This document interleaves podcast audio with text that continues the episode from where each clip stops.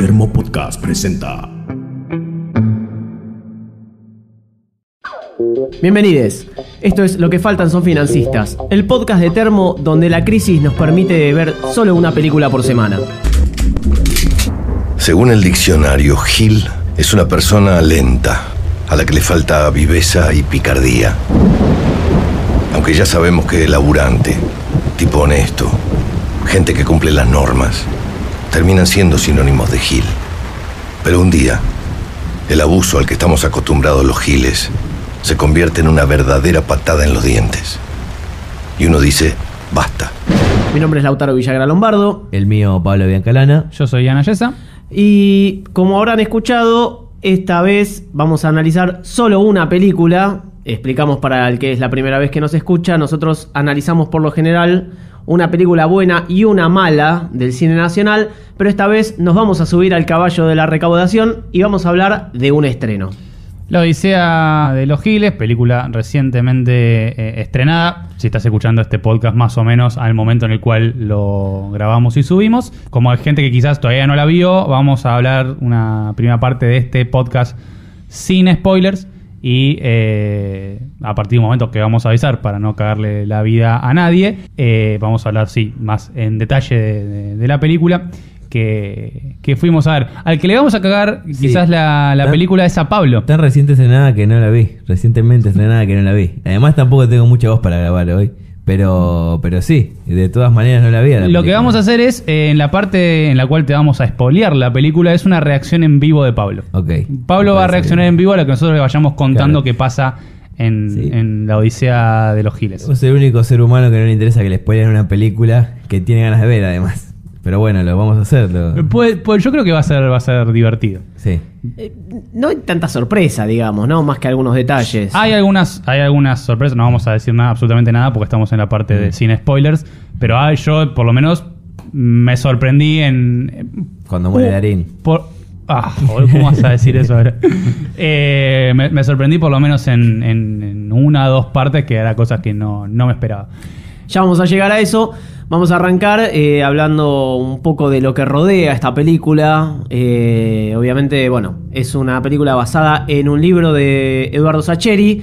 Es la tercera que ya se hace así. Nosotros venimos del podcast anterior de hablar de Papeles en el Viento. Quizás la que menos relevancia o importancia ha tenido, pero que así todo la consideramos de las buenas y no, nos gustó bastante hablar de ella. Sí, tenemos, eh, como decía, Papeles en el Viento, el libro homónimo de, de Sacheri. Después tenemos El secreto de sus ojos, como otra de las películas basadas en, en libros de, de Sacheri. La primera, y sin duda, más allá de la repercusión que está teniendo por ahora la Odisea de los Giles, eh, la, la más exitosa, habiendo llegado a ganar el segundo Oscar argentino. Exacto. Sí. Sí, esta, bueno, esta película está basada en el libro de Sacheri de 2016 que se llama La noche de la usina. Y bueno, tuvo un ligero cambio en el nombre, va, un ligero, un cambio en el nombre. Eh, de La noche de la usina pasamos a la película que se llama La Odisea de los Giles, que es algo que a mí me parece interesante empezar a, a- a charlar de por qué se llama. Sí. Así La Odisea de los Giles, sí. Bien, película de Sebastián Bonestein, vamos a decir esto. También, este, quinta película que él está como director y guionista, también. Eh, y.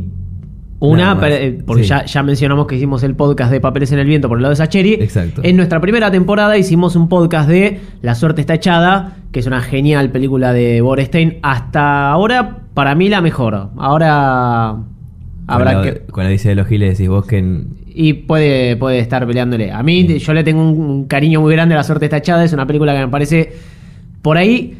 Más jugada en algunas cosas. Un humor que, que- que acá en Argentina medio difícil de encontrar. Eh, la Odisea de los Giles, si bien nos gustó bastante, por eso estamos haciendo el podcast, me parece más tradicional. ¿A vos te gustó, Pablo? eh, me encantó. me encantó. Los, los trailers son muy buenos, los, los avances. Bueno, ahora... Y, y Revista Gente dijo que ya está en la historia del cine nacional, así que la voy a tener en cuenta. Eh, gran, gran fuente de confianza. Sí, Pablo es una de la, eh, es una de, de las personas que no forma parte de las 500.000 que hoy, que hoy qué es? Yo pensé- ¿Sábado qué? No, hoy es jueves. eh, Hoy es, no, hoy es sábado 24, ya 500.000 personas. Yo pensé que ibas a decir que era una de las pocas personas que le cree a la revista Gente después Ah. del 82. También. Eh, bueno, nos adentramos un poco más en, esto que decía de- del título, que por lo menos estábamos charlando un poco antes. Eh, en el. ¿no? Vamos a hacer un pequeño viajecito en el tiempo a el año mm, 1968, cuando se estrena una película de Stanley Kubrick llamada O 2000 2001, una Odisea eh, en el espacio.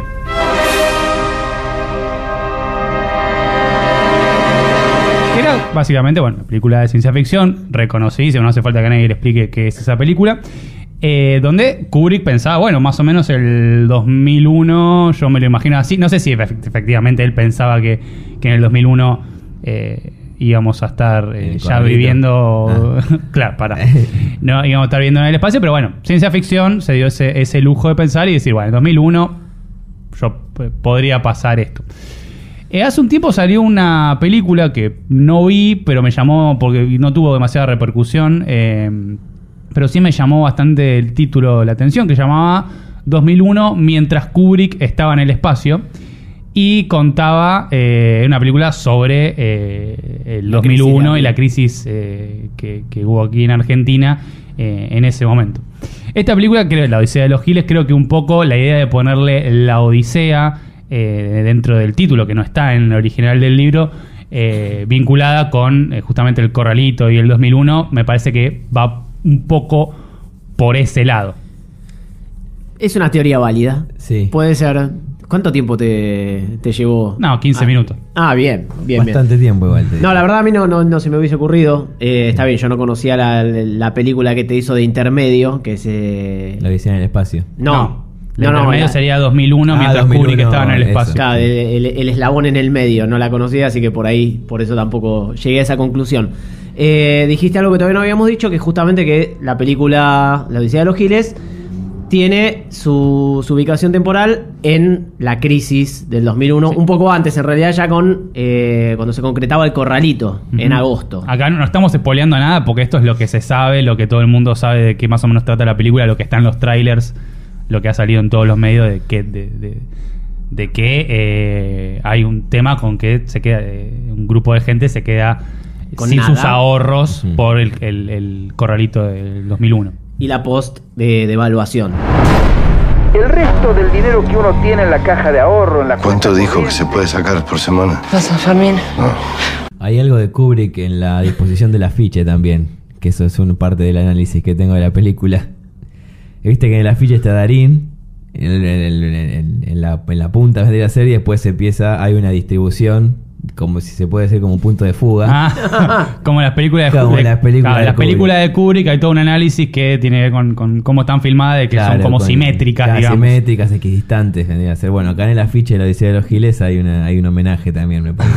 Afiche que, Volveremos, que eh, hace, o, o- recién lo veíamos, es muy, muy similar a una de las, también una película eh, argentina que tuvo mucha repercusión y, y le fue muy bien en cuanto a taquilla, que es eh, Relatos Salvajes de Damián Cifrón. Damián Cifrón. No puedo creer que te hayas olvidado, de verdad. el Soy nombre. muy malo con los nombres. A esta altura no se, no se dieron cuenta que soy muy Bueno, malo con los nombres. Es el único de acá que está con un cuaderno con todo anotado, todos lo cual habla, habla un poco de la responsabilidad y otro poco de los problemas de, de memoria.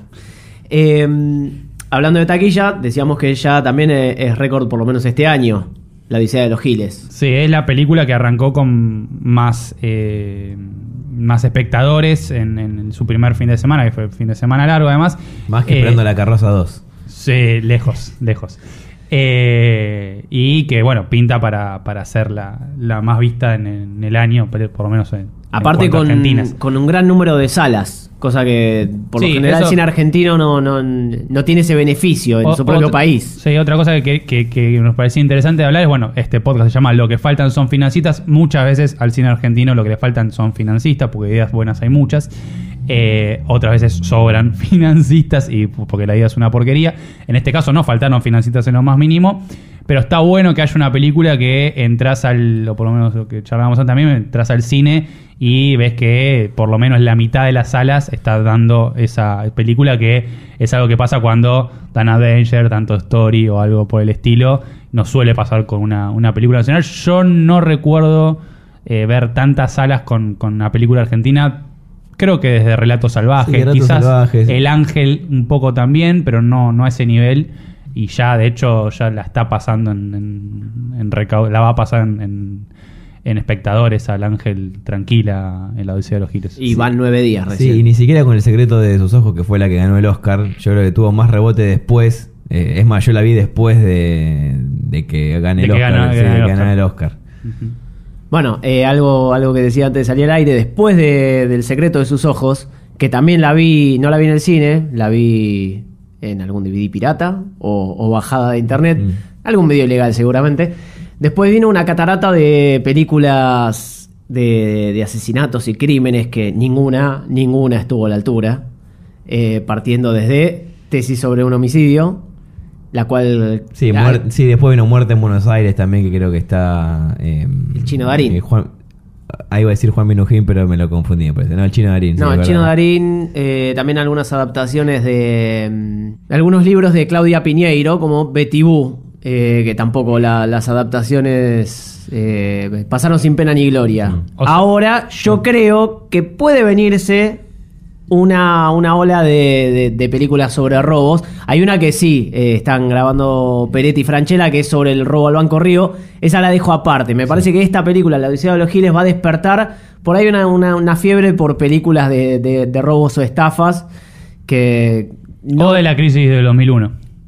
Me parece más interesante, porque algo que tiene esta película, que, que no, no hay en otro lado, es el- el- la manera de aprovechar ese periodo de tiempo para por lo menos sacarle, sacarle una sonrisa con la ficción, ya que fue tan horrible para los que lo vivi- para los que lo vivimos. Claro, o de la crisis del 2019 también. Eh, y haciendo eh, este paralelo quizás con la película de... Llamó Brandoni. de estafa, llamó Brandoni y dijo que, che, no, no haga una película de la crisis del 2019. Yo hago del 2001 nada más. Dijo él. Que tampoco debería. que tampoco debería, pero bueno, no importa. Eh, no, de películas estas así como de estafas, y creo que lo hablamos en el primer podcast, lo que faltan son financistas, de que decíamos... Cuando hablábamos de Nueve de Reinas. Cuando hablábamos de Nueve Reinas, de que mm, cuando hablábamos de la película que habían hecho en Estados Unidos, de la adaptación, de que decíamos que bueno, esto es una película Crimi- de- criminal. criminal. Sí. Que decíamos, bueno, esta es, es una adaptación y es una película, este, Las Nueve Reinas, que tiene la idiosincrasia argentina, de estafadores de poca monta, de, de cosas chicas. Bueno, acá no. Acá es como que ya, si bien este es una película que, o sea, recurren a una estafa, ¿no? Por lo que me dijeron ustedes. Sí, sí, me está asombrando, la- le iba a decir cuando termines de hablar, iba a decir que me está asombrando la capacidad que tenés para hablar de una película que no que viste. vi. Y no, porque leí revista Gente antes de hacer el podcast. Em, pero sí con la idiosincrasia argentina de, o sea, trazada por la crisis del 2001 también. Pero que quizás le puede llegar a dar lugar a que eh, se pueda pensar una adaptación de alguna manera eh, de, de- Es- de- yo, creo dudo. que es, yo Eh, creo que es inadaptable. Lo dudo afuera. porque, a- Inadaptable. aparte, las películas argentinas que fueron adaptadas en Estados Unidos justamente fallan principalmente por el contexto. Claro. criminal, eh, sin la viveza criolla, como, como le Ujú. decimos, y, y- y la astucia de los tipos como, como Darín y Gastón Pauls en esa película, se pierde todo.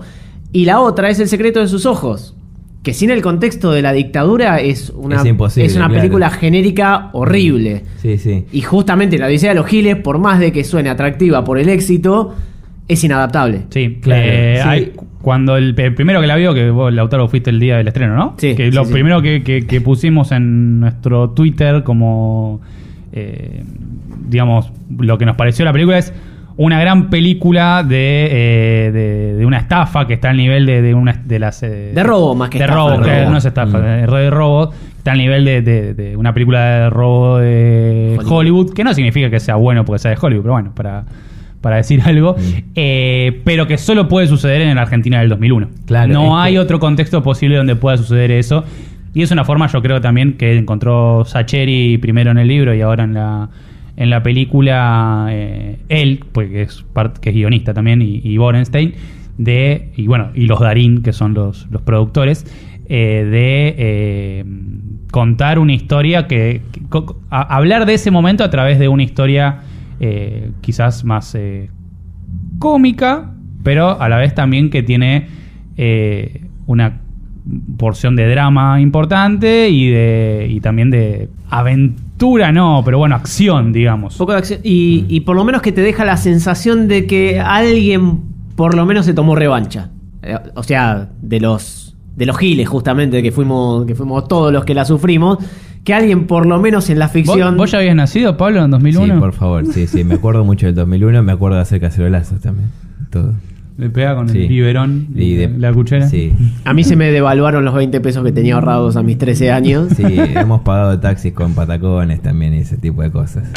¿Qué haces cuando te das cuenta de que no es uno solo, sino un ejército de hijos de puta los que te cagaron la vida? Como último detalle, antes de, de- de- de arrancar con la parte de spoilers, alguna observación que quiero hacer sobre lo que, lo que venimos viendo de las adaptaciones de Sacheri. Eh, dijimos algo en el podcast pasado en el de Papeles en el Viento. El rol de la mujer está como, como que no está. Como que no está. Como que no está. Sacando el personaje de Soledad Villamil en El secreto de sus ojos, las otras adaptaciones no tienen ningún personaje femenino fuerte. Que de hecho, en este caso, eh, el libro original de Sacheri, un- el personaje de, de Rita Cortés, que no vamos a decir. Rita Cortese. eh, Rita perdón. Cortese. Cortese, que no vamos a decir eh, qué hace, así no le arruinamos la película a nadie. eh, es un hombre, en Claro. realidad, en el libro. Sí. Acá pusieron una mujer, pero, pero es un hombre. Por, por ciertas actitudes que tiene el personaje, que lo vamos a hablar después, creo que hasta, hasta sale perdiendo que sea mujer. O sea, el, el- el único que cambiaron de sexo es uno que es un personaje que a mi gusto no, no, no lo deja bien parado. no. Eh, pero bueno, cerramos con ese detalle. Sí, Sacheri nos, no- nos parece que las cosas que, que hizo y que terminaron adaptándose están muy buenas, pero es algo que hay que marcar. Algo dijimos el podcast pasado, agregamos un poco en este. Y ahora sí, pasamos a hablar con spoilers, a hablar de la trama. Si no vieron la película, pongan pausa y arranquen ahora. ¿Ustedes creen que es momento para encarar una cosa así? Bueno, dijimos que la película transcurre durante la crisis del 2001, no dijimos en dónde. Sí, transcurre en un pueblo de la provincia de Buenos Aires donde eh, ya la crisis pega, ya está pegando fuerte, pero todavía no llegaron a diciembre. Empieza en agosto. Es un pueblo que en realidad ya fue víctima de todos los saqueos de los 90. Vemos que tiene un tren por el cual. Que, que- tiene una estación de tren por el cual el tren pasa, pero no se detiene. Vemos que en general no hay mucho trabajo, está bastante todo bastante abandonado. Es una especie de, bueno, lo que se llama un pueblo fantasma, ¿no? Que existe, digamos que son los pueblos donde en un momento había un tren que pasaba y que generaba tráfico, trabajo y un montón de cosas, que en un momento, eh, los 90 en particular, deja de, pasar y eso hace que el pueblo se transforme justamente en un pueblo donde no hay oportunidades de, de- de futuro en general. Y a partir de, a partir de esa, de esa casi muerte, aparecen los personajes de Ricardo Darín, de Verónica Ginás y de eh, Brandoni, Ujú. Tenemos a Fermín Perlasi, que es eh, Ricardo Darín. un exfutbolista, porque Sacheri no puede no poner, aunque sea algo. Fermín Perlasi, número 5, la perla de la corona. Yo pensé que eh, el hecho de que él sea un exfutbolista y que tenga una, una estatua ahí en el, en el, en el pueblo, digamos, de, de- porque no, ahora no recuerdo bien, le había hecho un gol a Chacarita, ¿no? Sí. Le hizo un gol a Chacarita que después aparece que se nota que lo hizo medio de, de culo, que en realidad le pegó al, al, al defensor de, de Chacarita ahí adentro. Eh, yo pensé que iba a tener alguna. que era una anticipación a que después eso iba a tener algún tipo de influencia en el desarrollo de la trama, pero no, quedó ahí simplemente. No, queda, queda en, en mostrarte que el pueblo es tan pueblo que el, el prócer, el que tiene una estatua, es un número 5 que una vez metió un gol. Y bueno, ahora encima tiene una estación de servicio. Tiene una estación de servicio con su nombre. eh, que gestiona y comparte con su eh, mujer, que es eh, Verónica Ginás, que es Lidia en, en la ficción. Exactamente. Y por otro lado estaba eh, Brandoni, dijimos, un ex empleado de vialidad durante la década del 80, Anarquista, en vez de radical. que, que, bueno, en el libro es radical el personaje eh, Fontana, que es eh, Luis Brandoni. Y acá, Que también es radical. que también es radical. Pero no, cambiaron. No sé por qué esa decisión de que acá sea, sea anarquista. Que igual me, me- me divirtió el personaje anarquista de Brandoni hablando de Bakunin. Para mí, porque Eh, no quería quedar pegado. Claro, se hizo el boludo y ¿No? dijo, no, no, yo no puedo hacer de radical, sería como un Inception de radicalismo. Hoy es un día histórico. Vamos a recuperar lo que nos pertenece. Para aportar esto del 2001, a De la Rúa le decían caballo de bronce, supuestamente. Pues dice que no te cagaba, pero no te llevaba a ningún lado tampoco. Bueno, eh, acá no llegan a ningún lado y sí los cagan. Bueno, eh, la idea, la idea que tiene esta gente es restaurar una vieja copiadora de granos eh, para empezar a darle vida de vuelta al pueblo. Inicialmente. Es, lo que vemos en, en los trailers. Bueno, ahora ya estamos en la parte de spoilers donde ya la gente ya vio la película. eh, pero también es una de las cosas que nos muestran primero en los trailers. Ellos tres ahí. eh, Verónica Ginazzi y Ricardo Darín convenciéndolo a eh, Brandoni. Esto bien armado le puede dar trabajo a, no sé, ¿cuánto decíamos la otra vuelta, pa? Y 20, 30 personas. 30 personas. una, una, me parece, decisión bastante acertada de cómo te plantean la época en la película es que todos sabemos, todos los que fuimos a verlo sabíamos, ¿no? En, en la época que estaba basada, por eso también es algo que hablamos en la parte previa a los spoilers. Pero hasta que ellos no dicen, Este es el mejor momento. Peor no nos puede ir. ¿Qué más nos puede pasar? recién ahí aparece de a poco la leyenda que dice agosto 2001. Reacción de Pablo en vivo. No lo puedo creer. Vos me dijiste que en tu función, la gente que hizo cuando vio ese, ¡No! en, en la, en la que fui yo se rieron bastante, pero, o sea, no sé qué reacción se buscaba, pero la hubo. Que, no, que era distinto por ahí poner al principio en los créditos ya directamente Argentina 2001. Creo que es el primer chiste. Sí, puede ser. Es el primer chiste y lo consiguen las, letras, ni siquiera los actores. Eh, a partir de ahí, calculo que ellos pensaban que iba a ser más barata la, la- puesta eh, en marcha, en realidad la compra, porque tenían que comprarlo, quedaba un heredero vivo del dueño anterior de, de la copiadora, que está en Buenos Aires, lo van a buscar. Eh, y acá, lo hablamos antes de salir al aire, los dos pensamos que iba a ser el villano de la película. El, el dueño Sí, no, de la si, el- no sé si el villano, pues yo sabía que, que Parra era el, el- el- el que El patrón bueno, del eh, mal. era el patrón del mal. Pe- Pero claro, pensé que iba a tener alguna eh, sí, a- algo un poco más iba a tirar algún dato, que iba a, a hacer algo que sí los iba a terminar cagando de alguna forma, pero no, simplemente Solamente le pone el precio bastante más elevado de lo que esperaban, 300 mil dólares eran. Eran 300 mil dólares, si no nos equivocamos. Eh, y ahí sí es lo que dispara. por las nueve reinas. Es lo que dispara. Ese, ese es el por las nueve reinas eh, de todos los podcasts que en algún momento lo tenemos que En decir. algún momento hay que decirlo cada vez que alguien dice un precio. No importa que sean 300 mil dólares o 12 patacones. El precio dispara que tengan que salir a recaudar fondos ya directamente en todo el pueblo. No solamente ellos que por ahí era lo que pensaban hacer. Una cosa que quiero retrotraer, que, que, me, ol- me olvidé decir que es al principio que cuando decíamos en la parte anti-spoilers, eh, de yo hablaba de esto de la Odisea del Espacio y eso, me terminó de caer esa ficha cuando arranca eh, la película que arranca con el Danubio Azul, el famoso vals que se baila en general en, en los casamientos, cumpleaños de 15, bar mitzvah, etcétera, que es una de las después de así hablaba Zaratustra, que es la, la épica eh, música de, de Odisea en el espacio. El Danubio Azul es otra también de, eh, de los tracks que usa Kubrick en una escena que están flotando en el espacio. Eh, lo cual me hizo como que escuché eso y dije, ah, Odisea en el espacio. Y ahí, 2001. y ahí empecé a hacer todo el, el- el Ahí empezó. razonamiento de Ese- 15, ese fue el mi- primero de de los 15 15 minutos, minutos. con lo cual me, me perdí los primeros 15 minutos de la película pues estaba pensando en Odisea en el espacio. Una vez que tienen el precio, tienen que salir a juntar los fondos para comprar la acopiadora. Y empiezan a pedirle a gente del pueblo, obviamente, eh, con la promesa de, de- de armar una cooperativa y que, que, que dé laburo y que resucite al pueblo. Empezamos a conocer al resto de los personajes de la película. Empezamos con Daniel Araos, que el es hombre de al lado. Belaunde, un mecánico peronista.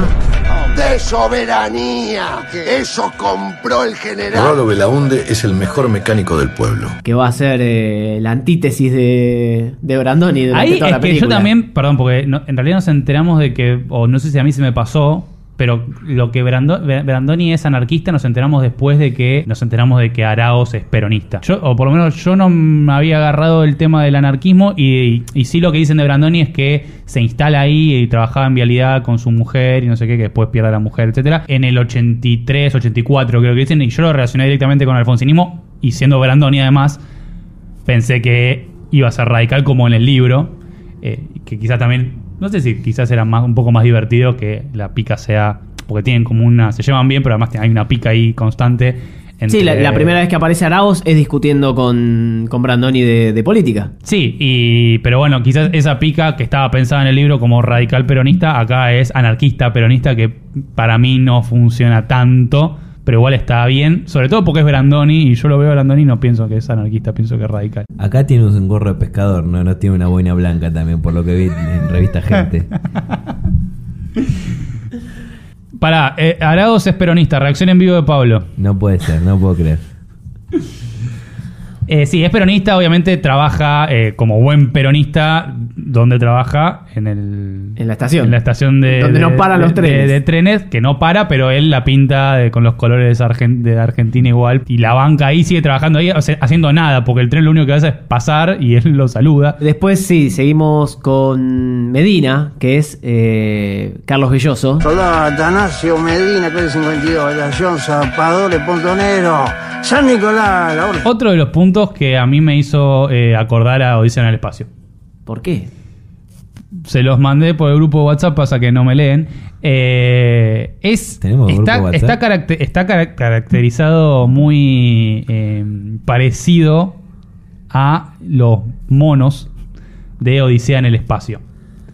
Tiene una onda con, con una, digamos, la, la ceja como muy grande y peluda. Eh, en esa foto que estás viendo ahí ahí, no se ve tanto, no pero, En pero la en, la, del afiche peli- ese en la igual. película sí está, y incluso en el afiche, mírenlo, es muy similar. Salí de ahí, maravilla. Salí de ahí, maravilla. Estoy buscando el número de No, ¿en nadie por las dudas igual. Sí, sí. Sí, a ver qué dirección haciendo tenemos ruido. para, para qué dirección tenemos para ver dónde nos llega la carta. Bueno, mírenlo, fíjense bien, revísenlo y me dicen si no tengo si no tengo un punto en lo que estoy diciendo. No estoy diciendo que es un mono. Estoy diciendo que está el- el- la, la- la onda que le hicieron con el maquillaje es muy similar. Bueno, eh, Medina, Carlos Belloso, es eh, un habitante del pueblo que tiene una casa muy pegada al río, que se le inundaba todo el tiempo. La municipalidad le dio plata para que se mude y la usó en comprar Juguetes, juguetes, sí, colchones y no se mudó. Pero bueno, tiene un pequeño resto que son 2153. Anóteme con eso, por favor. para aportar a, al proyecto. Y le dice te redondeo, te redondeo con eh, 2000. Te redondeo con 2000. No, son, Son- exactamente. el número exacto. Eh, después están los hermanos Gómez. Que son Alejandro Gijena. y Guillermo Jakubowicz. También pueblerinos, bastante emprendedores, por, por lo que vemos en la película, eh, están al, al nivel de que quieren abrir un videoclub en ese momento. Van un poquito atrás, ¿no? Una- no sé, una cancha de pádel quizás también. Eh, Era un momento ideal para un ciber en ese momento. Claro, un siglo hubiese tenido más... más Y una sentido. cervecería artesanal hubiesen sido unos visionarios directamente. Decime una cosa, Eladio. Vivís en un pueblo así, donde no puede estar más de 10 cuadras en ningún lado. ¿Para qué querés un teléfono? El otro día agarramos una promoción allá en Villagrán. Una promoción exclusiva para los que tienen el documento que termina en impar. Querido, la mitad de la humanidad tiene documentación con número impar. ¿Y usted cómo sabe eso, don Fontana? Estos pibes son dos boludos.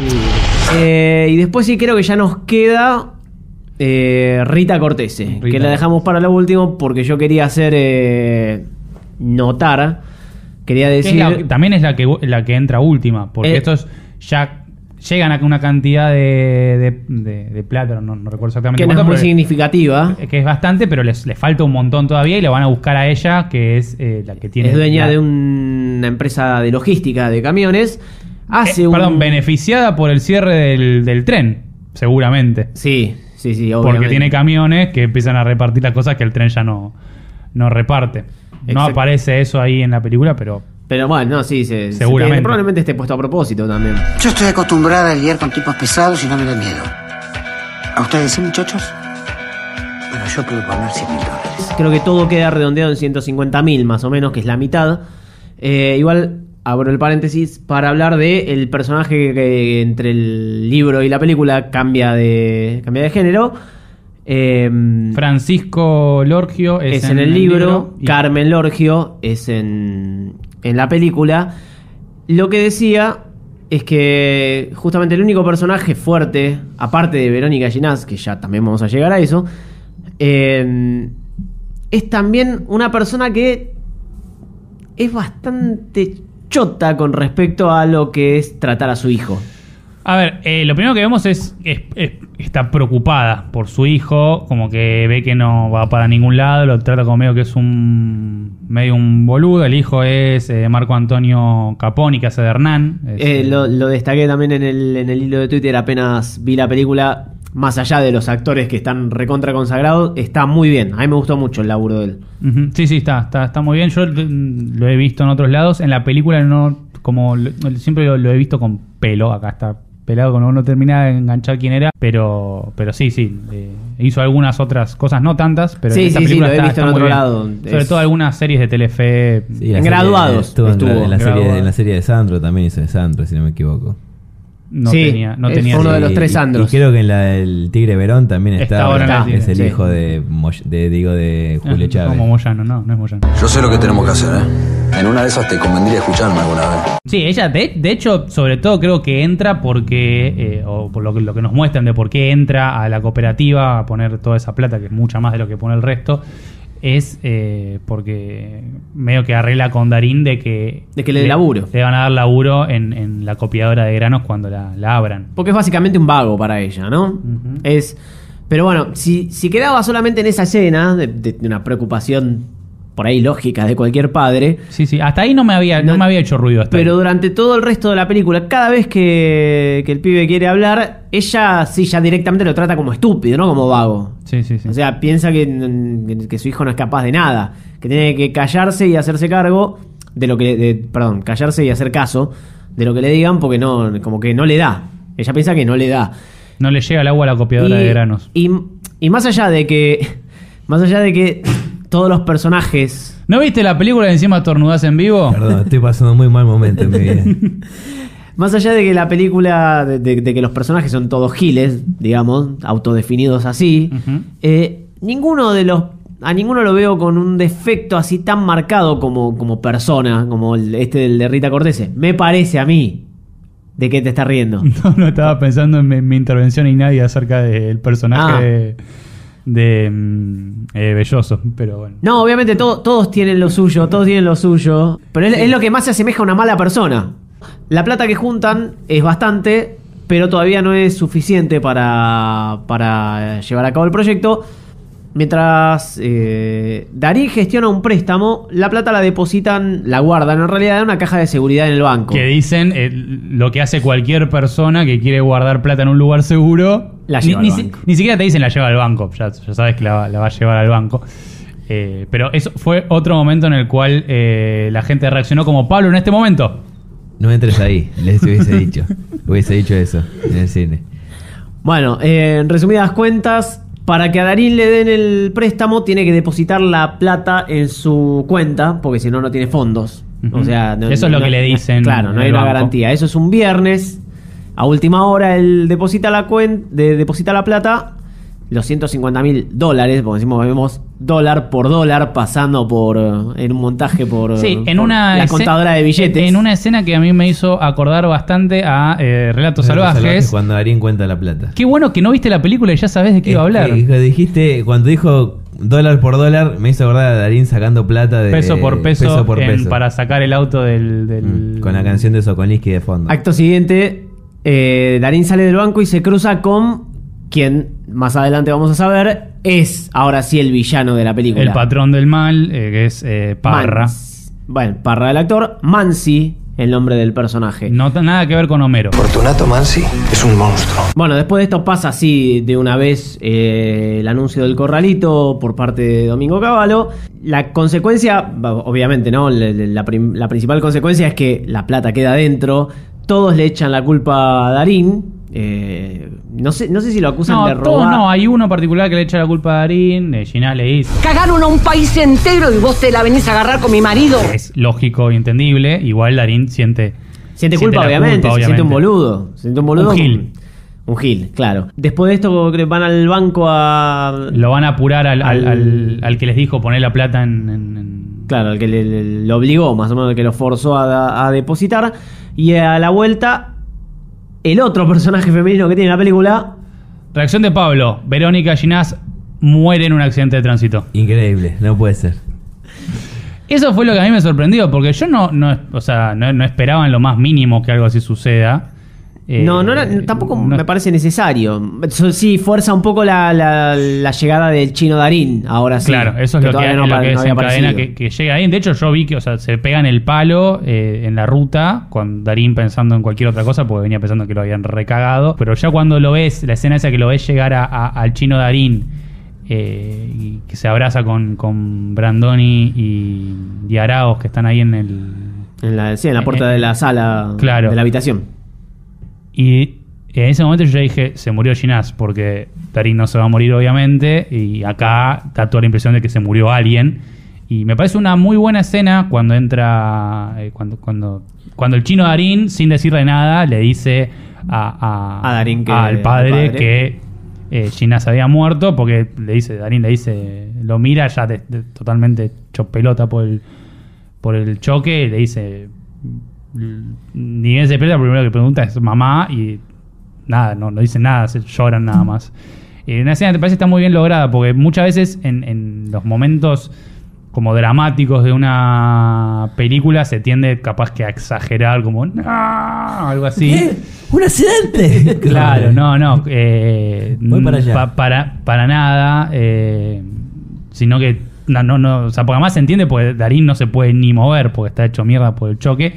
Eh, se le cae una lágrima y listo. Con eso ya cierra perfecto la escena. Me parece una escena muy bien lograda. No para nada fácil de, de hacer. No, no, la verdad que está. está- Era una película que venía en otro, que venía en otro tono igual, porque es todo trágico, pero es a, a la vez. Sí, se es- viene contando de una cómico, manera- Es claro, cómico, se eh, aunque, sea, aunque sea trágico. Acá ya no hay nada de comedia y cambia muy bien el, el, el tono de la película, lo logran perfecto para mí. Todo lo que viene pasando, como decías, es trágico, pero lo que decías antes, de verlo con el diario del lunes, es lo que te hace causar un poco de gracia. Porque en realidad sí, que no hay comedia en ningún momento. Por lo menos hasta ahora, de- mientras juntaban la plata y depositaban y todo. Esto sí es tragedia, 100%. Ahí sí viene el salto de tiempo y nos vamos al 2002, ya con Dualde presidente, la convertibilidad como una, un mito. Sí, ya entra tema Patacón, el eco, Ah, es todo verdad. eso, que ya eh, se queda el chino Darín que estaba estudiando en, El La chino Darín Plata, estudiando se La queda Plata. trabajando con el, eh, con el padre, porque no- ninguno de los se quería quedar solo después de la muerte de, de- de la madre, y, y- y- y lo vemos a Darín en una depresión insalvable. Está tirado ahí en la, en la estación de servicio sin hacer absolutamente nada. Bueno, en el medio, mm, un empleado del banco les dice a, Sí, se ente- a todos que- qué pasó con la plata, porque no es que se la quedó el banco. Ese mismo día, Mansi, eh, que entraba al banco cuando Darín se iba, fue a sacar un préstamo en pesos y lo, lo, lo- lo Se cambió lleva- a dólares. Se, se lleva llevó todos los Se dólares. lleva todos los dólares que había en el banco, por eso le dicen a tenía el dato. Por eso le dicen a Darín que, eh, que, que deje los dólares y, y- y lo pongan en, en- en la cuenta y no en la caja de, Exactamente. de seguridad. Y lo mismo le hacen a un montón de gente y cagan a todo el mundo. Y con y este Mansi se lleva toda esa plata, es un empleado municipal o intendente o algo así. No me acuerdo ahora. Es bien. abogado. Es ah, es Abogado, abogado, es verdad. abogado. Pero al- al- algo Sí, con la municipalidad relacionado había. con el, con el poder, sí. Algo relacionado con el poder había. Bueno, se, se lleva toda esta plata y obviamente el tipo no la iba a depositar en el banco porque no.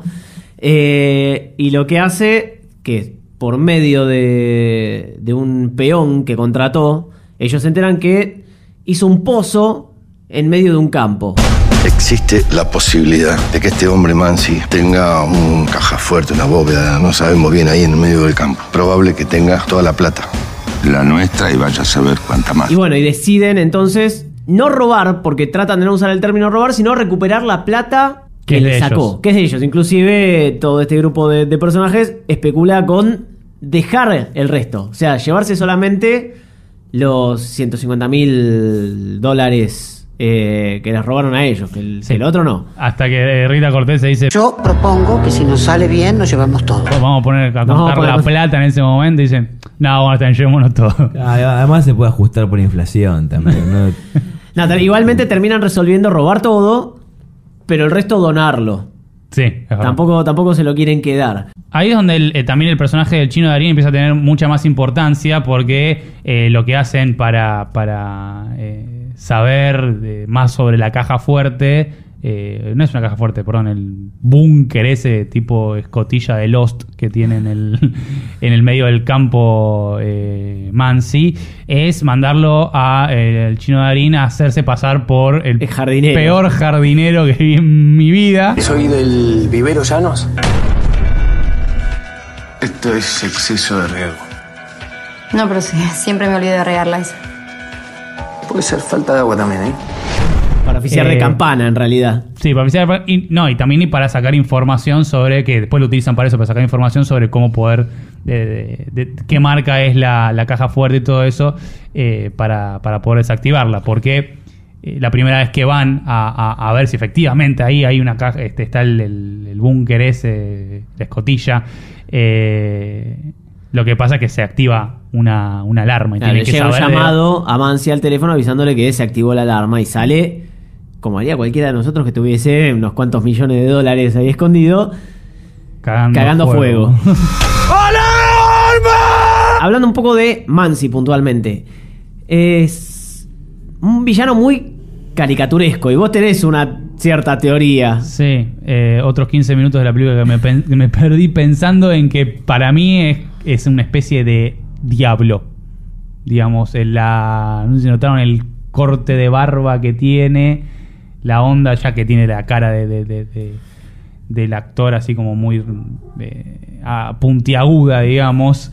Eh, creo que tiene eso y la, y la escena, la escena, hay una escena sobre el final cuando ya le, le roban todo y, Y, se prende, y le prenden fuego. le prenden fuego la, la- la escotilla de Lost, él mirando el fuego ese que sale del, del- de la tierra es para mí es como una especie de representación de, De la puerta al infierno. Exactamente. Ojo, puede que sea Pablo Escobar también, que en realidad está vivo y se fue a vivir al Sina, porque tiene cierto vínculo con el poder también, ¿no? Ya que, que sea la misma persona. Podría ser tranquilamente. Ya, con si unos llega- cuantos kilos de menos. Ya llegar al punto Bueno. de teorías elaboradas por una persona que no vio la película me parece demasiado. Bueno, hay- hay- creo que el 80% o el 90% de la gente que habla de cine hace estas cosas ¿no?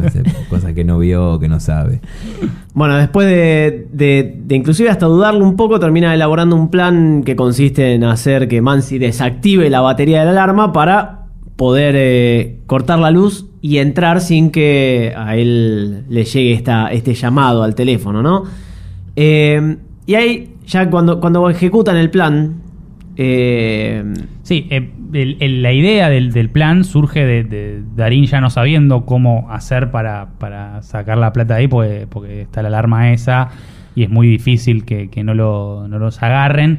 Eh, a partir de pensar en cualquier otra cosa, digamos que es en, en- en su mujer, y acordarse que ella veía una película que es eh, How to Steal a Million, como robar un millón, que es una película de 1966, en la cual eh, hacen sonar mucho una alarma de un museo para que el presidente de Francia, creo que es, que llame para, Para que la apaguen. exact- para que la paguen y ahí poder robar.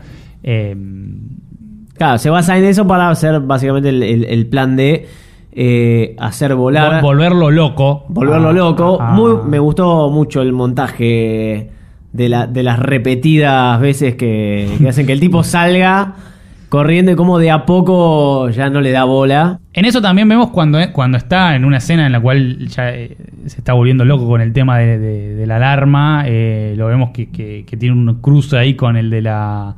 con el tipo que es el dueño de, de la. No, el dueño no, el que atiende el coso de la alarma. El coso de la alarma. eh, Que ahí ya vemos que Mansi también no solo es un forro, sino que además está recontra re loco porque casi que lo, lo caga a tiros ahí en el medio. Y de- porque, porque piensa que es el único. que Va, sabe que es el único. Bueno, pero en un punto ahí te muestran, te muestran que Mansi no tiene ningún problema en, en, en vos decís, bueno, le roban, pone, lo agarran robando, ¿qué hace? Llama a la policía. No, este tipo te mata. Claro. Te sí, mata. sí, les- que, a- que hasta antes de esa escena lo podías pensar, pero no estaba tan explícito que el tipo lo que iba a hacer si los agarraba era literalmente cagarlos a tiros. Que es también lo que genera después que Darín quiera salir. quiera salir cuando eh, salta la, la- la ficha a, a la secretaria de, eh, de, de Mansi le salta la ficha de que, de, de que, que el chino Darín no es jardinero. no es jardinero, lo cual era evidente desde el Bastante, claro. Bastante tardó en darse cuenta. Pero que estaba tratando de sacar información o algo para, para, para robarle a, a- a su jefe. Exactamente. No hace falta que diga. Estamos a punto de meternos en un problema mucho más grande del que ya tenemos. Bueno, llegado el punto en el que consiguen que Mansi desactive la batería y, y- y la alarma solo se, se alimente de la corriente, eh, llega la noche, va, tienen que esperar a que haya una tormenta como para justificar lo que van a hacer.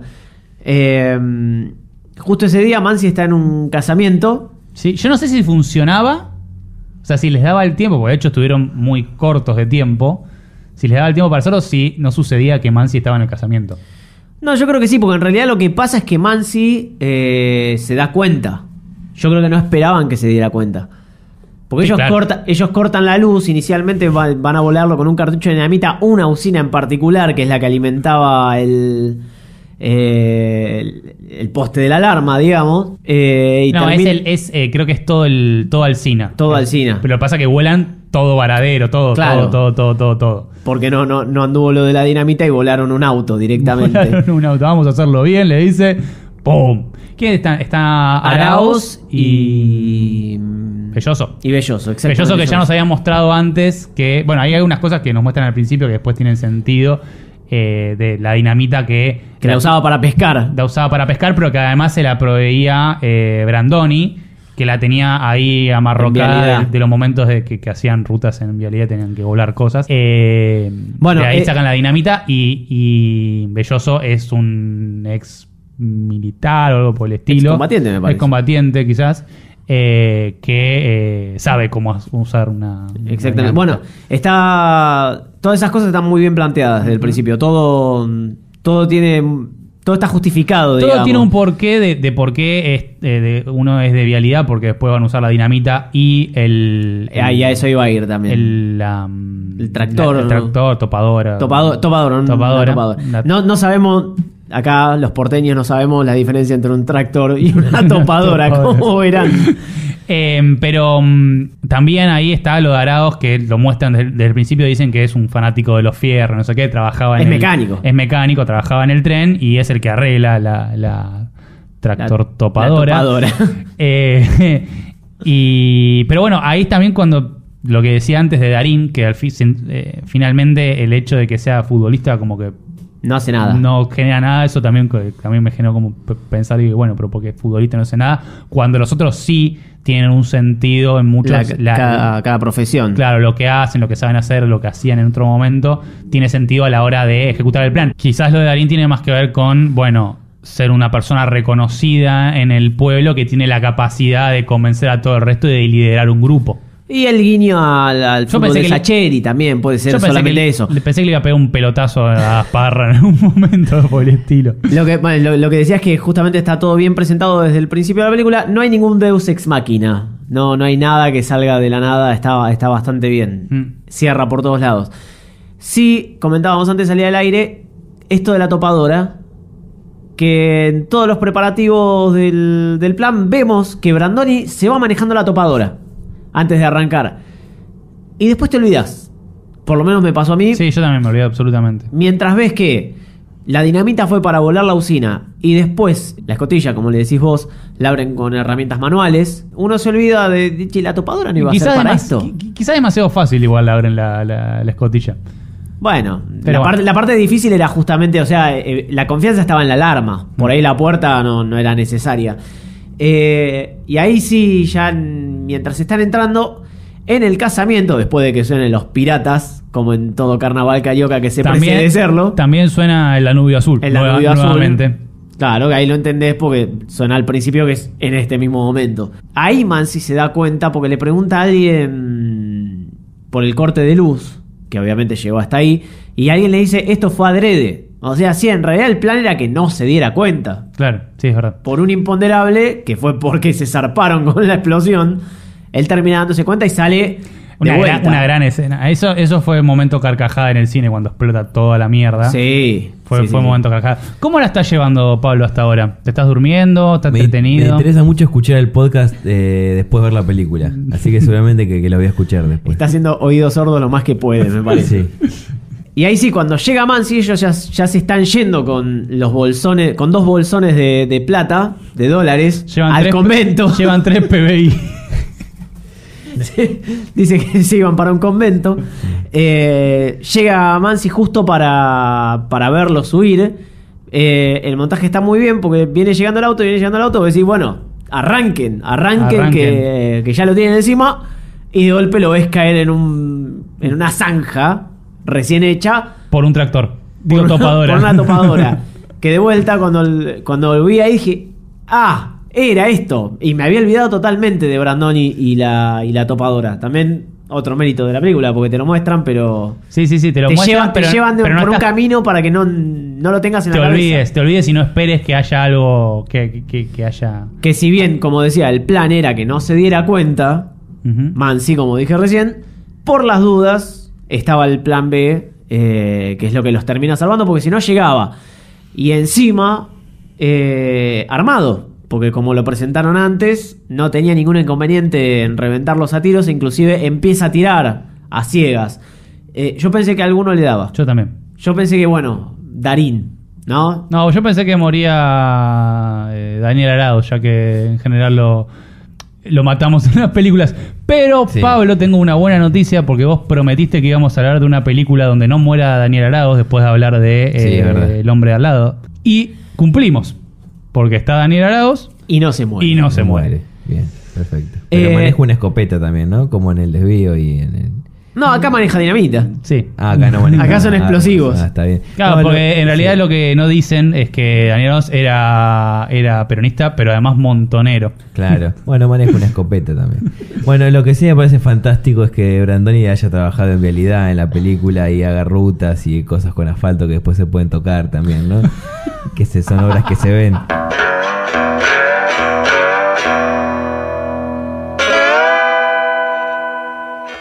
¿Podemos hablar de la música? Podemos. Porque. Lo pasamos yo- por alto en los momentos, por- pero sí porque está yo bien. tuve una sensación en el cine y una sensación después. Momento, eh, o sea, la música, el tráiler, por ejemplo, ya nos, nos los muestran con, con los Desfachatados. desfachatados de, de Babasónico, del disco Miami de 1999. 99. Eh, que me parece muy acertado, no solo por, por la canción, lo que dice la canción, sino por también que el disco tiene una etapa bastante particular, que es eh, Argentina horizontal. Argentina horizontal, cortada de una forma en la cual eh, se Parece eh, Estados parece Unidos. Estados Unidos y tenés el punto ahí de donde estaría Miami, lo cual retomando al el tema del 2001 y Odisea en el espacio versus la crisis argentina, también es un poco un poco eso de eh, bueno eh, tercer mundo. Eh, me parece que, no sé si pensaron eso, probablemente no, tiene más que ver con, con lo que dice el tema, eh, pero me parece muy acertado. Y después durante el resto de la película, también el- el- los temas son todos temas de, de, De rock muy nacional. conocidos de rock nacional, que, viene, que yo en su momento los festejé. Digamos, cuando empiezan a juntar plata y suena che, ¿qué es? Fue tipo como, sé, qué bien. Es, es la comodidad de lo conocido. Es la- pero claro, me gustó. Dije, dije, qué bien, qué bien. Pero, o sea, ya dijimos que también suena eh, Los Piratas, eh, Los Auténticos Decadentes, suena el burrito de. eh, de divididos de mientras están dejando la plata en el banco. Exactamente. Yo me, pongo- me, me pongo tu uniforme y vos me das de morfar. Y al final con No llores por mi Argentina de Cerú Girán. Eh, que fue la que más, la, la que ahora todavía te digo que, que- que la sigo bancando. Porque después me pareció como que estaba bien, en el momento en el cine garpa un montón, pero era como un poco obvio también, me parece. Sí, era, era la- las letras eran subrayando mucho. Eh, en el momento me pasó lo mismo. Me gustaba eh, y después sí, cuando lo pensás un poco te hace ruido. Obviamente no llores por mi Argentina, por ahí, más allá de que el, el tema está bien y me gusta, por ahí no nos hace tanto ruido porque es la, la- la- es la de los créditos. O sea, no- tampoco está subrayando mucho nada. Claro. Eh, por ahí sea por eso, pero sí, no, lo, lo- lo- lo de la música tuve exactamente la misma sensación. ¿Vos, Pablo, qué pensás? Que sí. Que. No, no, que, que es verdad que, que puede ser que por lo, por lo que están contando acá de la película es que sí, que cae en lugares obvios, pero mm, pensando que es una película que, que es para ver en el cine, eh, co- como decías vos, en el momento garpa. es momento sí. festejo en el cine. Sí, pero también, eh, tam- si nos vamos a pensar en la, el- la canción que, que, que acompaña la película durante los trailers y en la promoción es de Fachatados, que no es un clásico del rock nacional, pero que sí tiene... Un poco sí, pero es no. conocida, no, eh, no, no sé si a nivel de cheque, ponele. Puede ser. Eh, pero, y sí tiene mucho que ver con, con esto que decíamos, con, con los personajes, con la historia. Eh, y capaz que los otros sí son más caer en la, en la obviedad. Hablemos sin saber, versión Bueno, podcast. claro. Increíble, Bueno, me, y los- me encantó cómo lo remó tanto tiempo. Sí, bueno, y los piratas ni hablar. Esa, esa está, esa, esa, esa, Esa, está bien, esa sí está bien, pero porque no, no, es- no falta ningún carnaval carioca. La película termina con un último giro, que es que cuando dividen la plata, eh, se lleva una bolsa de, de billetes Darín con su hijo y no me acuerdo quién más se va en el auto, y por el otro lado en la camioneta se va el hijo de Rita Cortese, de Cor- eh, el hijo de Rita Cortese, Hernán. Hernán, eh, con otros más, y de Y repente... perdón. Vamos a ver cómo reacciona Pablo a lo siguiente. Tenemos un salto de unos días, imagino, temporal. Se llevó la plata. Se llevó 2 millones de dólares. La puta madre, Gorenstein. El boludo, esto, viejo? dándole origen. Pará, tranquilo, Pablo, tranquilo. Hernán se llevó No te 2 millones golpees. de dólares. No te golpees. Hernán se llevó 2 millones de dólares. que no así, viejo. Lo voy a nombrar. Hernán se lleva 2 millones de dólares, dándole origen al tema que todos conocemos como Duraznito. Sí, sí, podrían haber puesto. Eso sí me hubiese sorprendido. Eso sí no lo hubiese esperado que me ponían ahí Duranito. Porque todo, eh, Rita Cortés se pensaba que era un tarado, como dijimos antes, pero Se un llevó- tarado que se, se llevó llevó la 2 de millones de dólares. Toda la plata del blindado. Lo cual acá yo lo aplaudo de pie, hubiese hecho lo mismo, más que donarla. Llévatela vos, te la te hiciste todo el trabajo de robársela. Sí, sí, porque además aporta un montón en saber cómo cortar los cables, en que, que funcione el plan efectivamente. No, sí. claro, está toda la película demostrándole a la madre que no es un tarado y encima al final se va con la plata, pero por lo menos si la otra mitad queda, eh, llevan a cabo el proyecto de la copiadora, creo Le- que sobra y lo donan. Lo que, Sobre lo donan, le dan trabajo a mucha más gente de la que pensaban, no me acuerdo exactamente cuánto, pero son bastante más que 30, como ciento y pico creo que eran. Y creo que tampoco es, eh, es casualidad del año en que abre la, la copiadora. En Bien. el 2003. Exactamente. Eh, así que bueno, ¿eso era la marcha peronista? Sí, ponele.